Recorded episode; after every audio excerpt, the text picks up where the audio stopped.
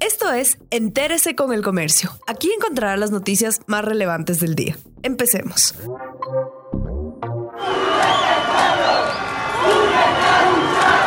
A cuatro meses del inicio del paro nacional, hay fricciones entre la policía y comunidades indígenas. Los uniformados tienen complicaciones para ingresar a las comunidades de Cotopaxi e Imbabura cuando realizan sus patrullajes. Los indígenas recuerdan la represión de octubre pasado. El último miércoles, tres personas de una comunidad exigieron la salida de los uniformados que estaban en una UPC en Camuendo, cercana al lago San Pablo, en Imbabura.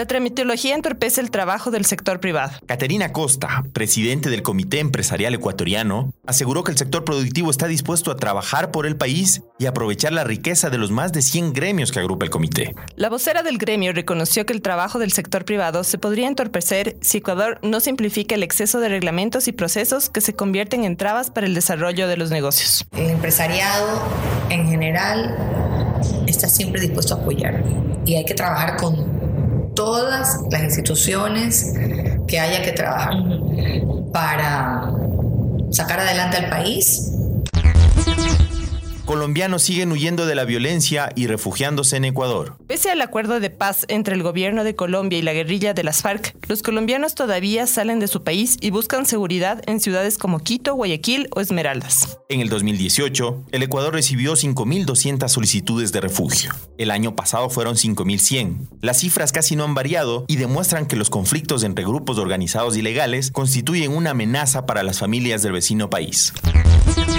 Posible fraude en el sistema de transporte municipal. La empresa de pasajeros que maneja el sistema metropolitano de transporte es la entidad que más pérdidas le genera al municipio de Quito. El año pasado debió inyectarle 40 millones de dólares para mantenerla operativa. Quito Honesto inició un proceso para detectar irregularidades en el manejo de recaudo. Esta entidad no tiene capacidad sancionatoria. Puede hacer recomendaciones para que se tome medidas.